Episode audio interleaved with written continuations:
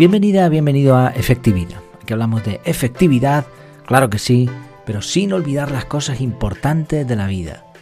El episodio de hoy se titula ¿Cómo calmar el perfeccionismo? Y seguramente conocerás de cerca este fantasma, sobre todo si te gusta la productividad. Es un monstruo exigente que te dice una y otra vez, puedes hacerlo mejor. Te exprime para sacarte el jugo y usa mil y un trucos para presionarte. Y lo peor es que lo tenemos dentro, vive dentro de nosotros. ¿Te va sonando?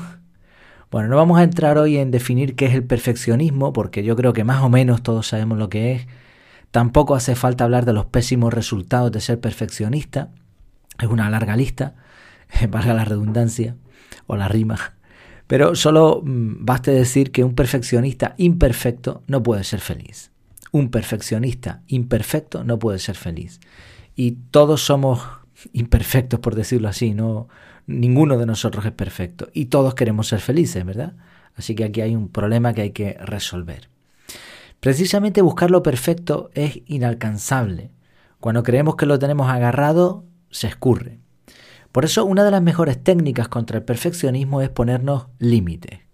Vamos a aterrizar esta idea durante el episodio de hoy porque creo que es la clave para combatir este perfeccionismo. Vamos allá, vamos a hablar de poner límites. Imagina que tienes cierta autoridad en tu empresa. Puedes convocar reuniones, fantástico por ti, y en forma de reconocimiento otras personas te invitan a sus reuniones, wow, qué bien, muy bien también. Pero ahora piensa, ¿a cuántas reuniones debes ir hasta que te sientas en el control absoluto? ¿Cuántas crees que sería el número perfecto? Y otra pregunta más importante, ¿Cuál es el límite de reuniones a las que podrás ir sin que te estorbe para hacer trabajo de verdad? Cuando tengamos ese número, vamos a poner cuatro reuniones al mes, dos convocadas por ti, dos por otras personas, cuatro a la semana, el que tú veas. Cuando establecemos un límite, ponemos un número, una cifra, todo es más sencillo. Porque ahora hemos decidido de antemano dónde vamos a gastar las balas. Las reuniones serán de verdad las importantes y nos permitirá tener tiempo para otras tareas. No hay perfeccionismo porque hay un número definido. Es un ejemplo fácil de entender, quizá no tanto para el que no está acostumbrado a esta situación de, de tener que reunirse. Pero créeme si te digo que una persona perfeccionista será incapaz de rechazar una reunión porque creerá que va a perder el control.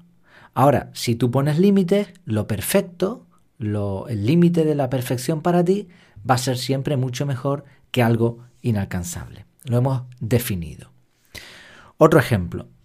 Una de las cosas más frustrantes para un perfeccionista es tener una lista de tareas. Por eso aquellas personas que utilizan metodologías tipo GTD y además son bastante perfeccionistas, pues van a, van a sentirse frustrados con la metodología porque nunca van a terminar con esa lista de tareas. De hecho, por más que, por más que hagas tu revisión semanal y creas que lo tienes controlado, eh, va a haber listas por contextos que vas a tener ahí a la espera. Y, el simple hecho de saber eso al perfeccionista le mata. Yo soy enemigo de las listas de tareas y cuando ideé mi método de organización las descarté. Pero eso es otro tema, aunque creo que en realidad está relacionado porque como yo tiendo a, a ser perfeccionista, pues me ideé la manera de librarme de este problema. La cuestión es que las listas van a ir engordando sin límites, y más si no tienes un sistema. El perfeccionista se va a frustrar cada vez más porque no logra adelgazar esas listas. ¿Vale? Pues pongamos un límite. Digamos que, por ejemplo, tu lista de tareas pendientes solo puede tener 10 ítems, 10 tareas. Así que si ya hay 10 y quieres meter otra, vas a tener que borrar algo de la lista. Y si terminas una tarea, disfrutarás de la feliz sensación de tachar un elemento de la lista y ahora sí puedes meter otra nueva tarea súper importante. Otro ejemplo, y este ejemplo me encanta. ¿Cuánto dinero es perfecto para ti? Porque resulta que no hay fin para esto, y la persona perfeccionista siempre querrá más, y siempre puedes esforzarte por un poco más de plata. Vale, vamos a ponerle límite. Puedes establecer una cantidad de dinero al mes siguiendo una de las metodologías de, finanzas que es llenar los cinco botes. 10% de ahorro, 10% en proyectos, 10% en donaciones, 10% en educación y 10% en lujos. Y el restante 50% serían los gastos. Una vez que tú tienes definido cuánto va a ser la cifra límite al mes y por lo tanto los porcentajes, la pregunta ahora es ¿para qué necesitas trabajar más horas? Así, el perfeccionista, el que va a querer seguir trabajando más para alcanzar un objetivo que no ha definido, lo va a pasar mal. Pero una persona que tiende al perfeccionismo y que ahora pone un límite para el dinero que necesita cada mes y por lo tanto el tiempo o, los recursos que tengan que, que tengan que emplear para conseguir ese dinero, pues va a tener ese límite. Ni un minuto más, ni un minuto menos. Esto de ponerse límites hemos visto tres ejemplos, pero se puede aplicar a cualquier cosa en la vida, desde la ropa que vas a tener en el armario, en los cajones, a la cantidad de amigos que puedes mantener atendidos. Vale, la forma de poner, de, luchar contra el perfeccionismo está clara, poner límites, una de las formas. Esta es bastante útil. Pero ahora hay que hacer algunas advertencias. no, era, no iba a ser tan fácil, ¿no? Primero, pongamos límites a lo que nos causa frustración no podemos poner límites a todo. No vamos a limitar la cantidad de respiraciones diarias ni cosas parecidas. Eso sería caer en el perfeccionismo. Así que limitemos los límites que nos ponemos. Segunda advertencia, los límites deben ser específicos. No vale quiero tener dinero hasta que esté satisfecho con mi vida. Tercera advertencia, los límites son revisables. Lo que funcionó un tiempo no tiene que funcionar toda la vida y no hay ningún problema por cambiar una cifra. Y cuarto, es bueno compartir los límites con los amigos, familia y compañeros. El expresar estos límites públicamente nos puede ayudar a cumplirlos. Bien, poner límites y teniendo en cuenta estas advertencias o quizá algún otro punto que tú hayas pensado, te va a permitir calmar al monstruo del perfeccionismo. Es como si le dijeras, te fastidias, esta cifra es la perfecta para mí y aquí me paro. Los límites te impiden frustrarte intentando alcanzar lo inalcanzable. Además, te van a dar claridad de campo, te van a ahorrar decisiones y te van a ayudar a equilibrar las áreas y responsabilidades de la vida. Pero si te fijas, con este planteamiento no hemos eliminado el perfeccionismo. Al contrario, nos hemos hecho amigos de él, lo hemos manejado. El cambio es que antes no habíamos definido que era perfecto y por eso nunca lo lográbamos. Siempre habría un poquito más, un poquito mejor. Ahora hemos decidido que es perfecto para nosotros. Bueno, pues me he reservado lo mejor de todo, lo mejor de la estrategia para el final.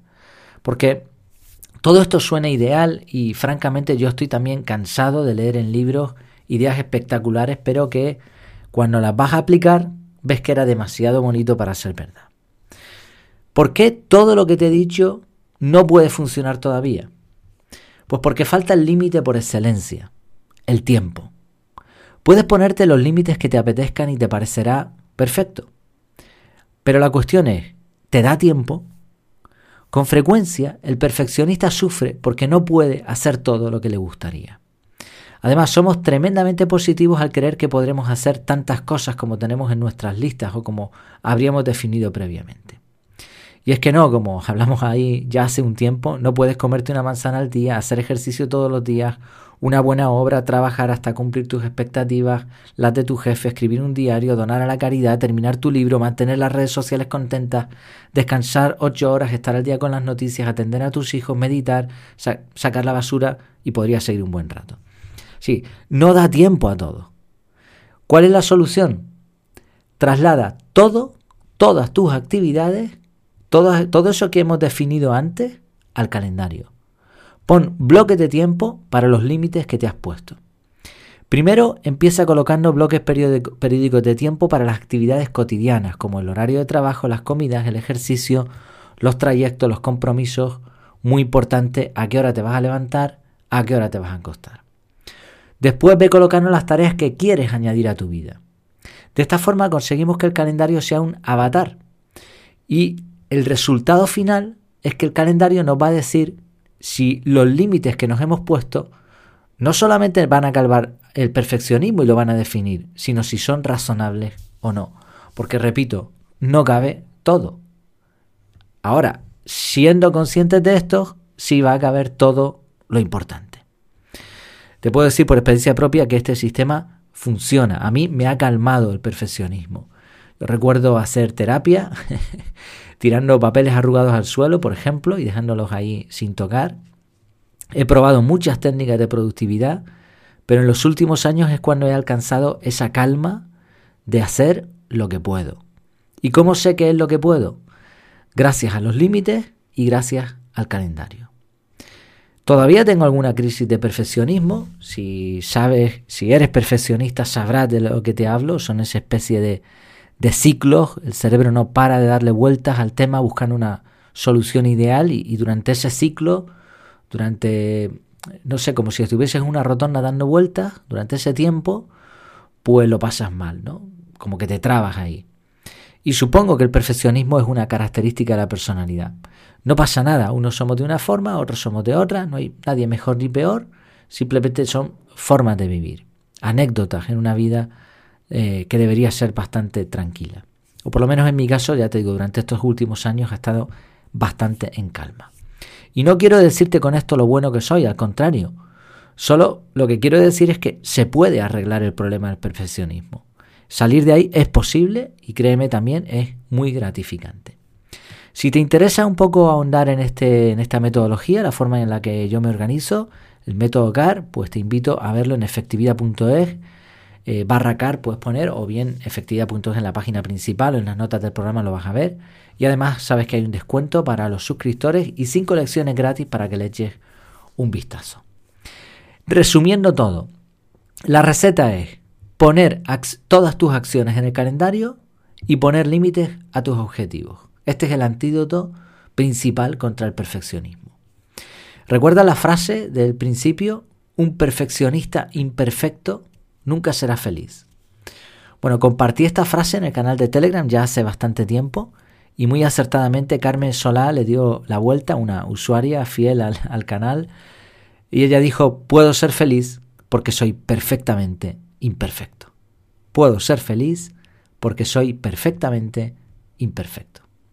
Me encantó la frase y me gusta la idea. ¿Y a ti qué te parece? ¿Luchamos contra ese perfeccionismo de las narices? bueno, muchas gracias por tu tiempo, por tu atención y hasta la próxima.